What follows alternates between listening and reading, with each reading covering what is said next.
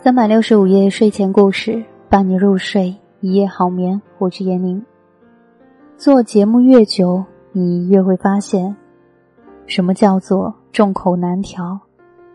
好比录着一些正能量的文章，就会有听友说又是鸡汤；好比录一些比较有教育意义的，或者说比较有批判现实意义的文章，听友又会说：“哎呀，这是毒鸡汤。”所以呢，我还是录一些我自己觉得我想录的文章更好。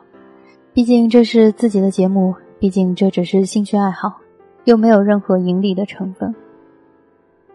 今天这一篇文章来自甘北，好人真的有好报吗？恐怕不是。杀人放火金腰带，修桥补路无尸骸。在天涯看到一个故事，老人一生坎坷，四十岁守寡。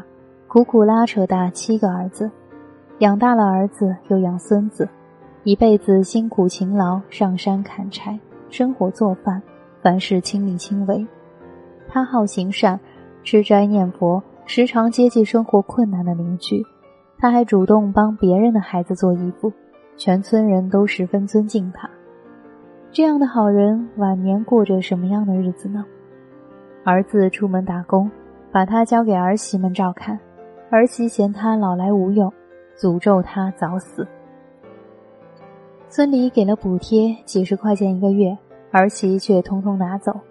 老人没得吃没得穿，就去找儿媳要，拿了两块煤球，被儿媳用棍子抽得浑身伤。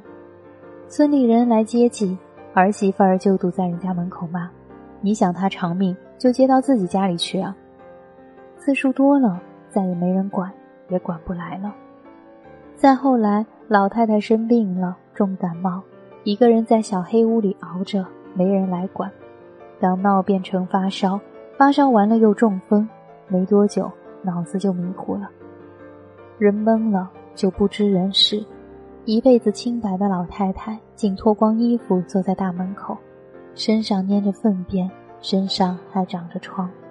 年初一那晚，老太太死了，活活饿死了。好人真的会有好报吗？我曾经无数次的问自己这个问题。感动中国的好人歌手虫飞，一生累计捐款三百多万，资助一百八十三名贫困学生。但这样的善人，仅仅三十七岁就离开了人世。在他罹患胃癌的最后日子里，非但没有受助者前去探望，反而遭遇家长催交学费。你不是说好要将我的孩子供到大学毕业吗？他现在还在读初中，你就不肯出钱了？程飞说：“我病了，好几个月没有演出，暂时没法寄钱了。”家长逼问：“什么时候病能治好？”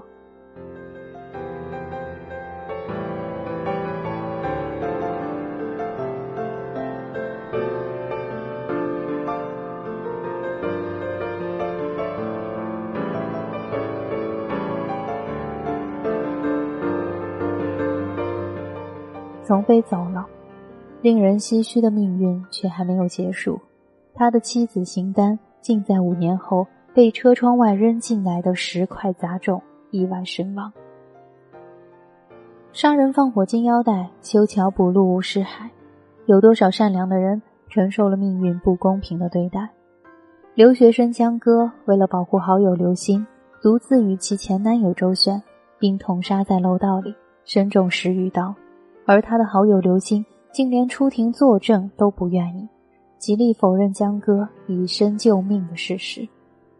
杭州保姆纵火案中，林先生一家都是善良的人，让保姆开豪车去买菜，还给保姆借了十几万块钱买房子，但最后善良的女主人却带着自己的三个孩子一起葬身火海。卑鄙是卑鄙者的通行证，高尚是高尚者的墓志铭。北岛先生的这两行诗，放在每一个时代都是明晃晃的真理。如果好人没有好报，为什么我们还要做好人？这似乎是一个无解的问题。二零零八年，我在广州读大学，每次经过中山三院，都能看到有人跪地乞讨，他们的眼前放着一张张疾病证明，那些惨痛的故事令人不忍心读。要捐款吗？我不知道。我同情那些白纸黑字上写的遭遇，可是我也明白那些故事多半是假的。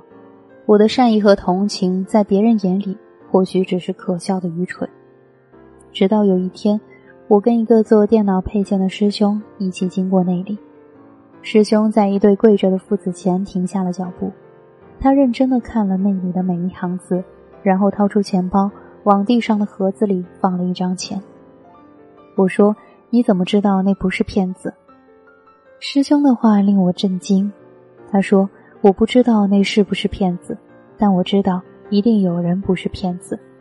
那年我妈得了尿毒症，我也跟那个小男孩一样的年纪。我久久的说不出话来。师兄的事我大概听说了一些。他是我们学校的特困生，一直在做兼职为家里还债。一定有人不是骗子。”如果跪着的那个碰巧不是骗子，哈维尔说：“我们坚持做一件事情，并不是因为做了就会有效果，而是坚信这样做是对的。”我渐渐明白，那些明知道遍地骗子，依旧一心行善的人，是在期待自己的善意，倘若有万分之一被送到了需要的人手里，那便能救一条命。他们这样做。是因为坚信这样做是对的，但即便如此，我依旧怀疑那剩余的万分之九千九百九十九的善意被曲解、被利用、被辜负，又当如何？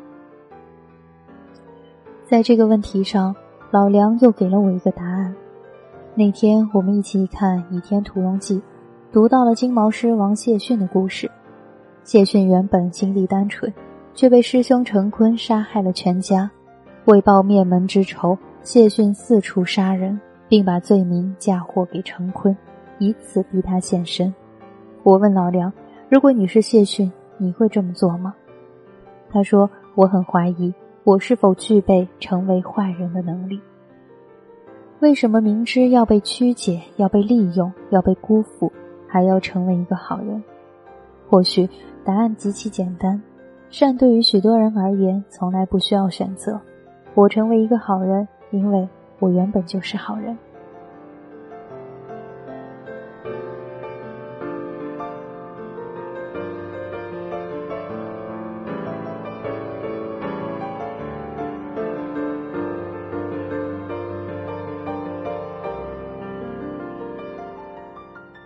善恶说不分明，就像人生难以道白。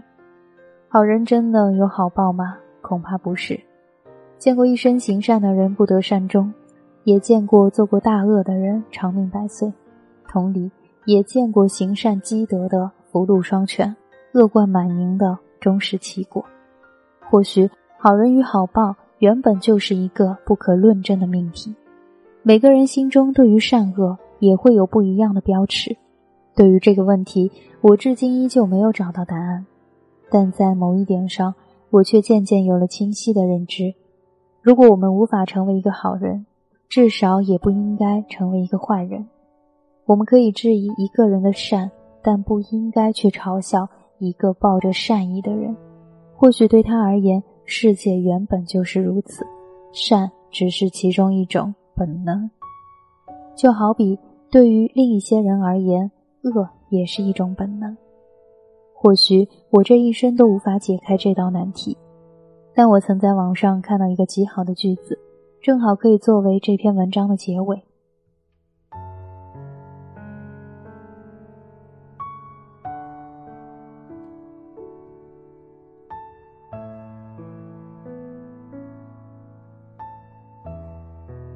如果你觉得杀人放火金腰带、修桥补路无尸骸不公平，那你就不要去杀人放火，不要去做让无辜者无尸骸的人。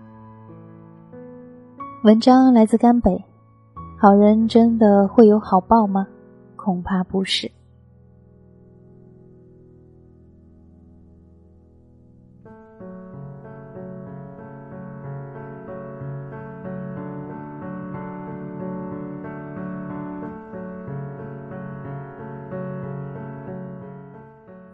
我一直觉得世事无绝对，好人不一定会有好报，但是恶人也不一定会长命百岁，这都是一个概率性的问题，不是一个绝对的问题。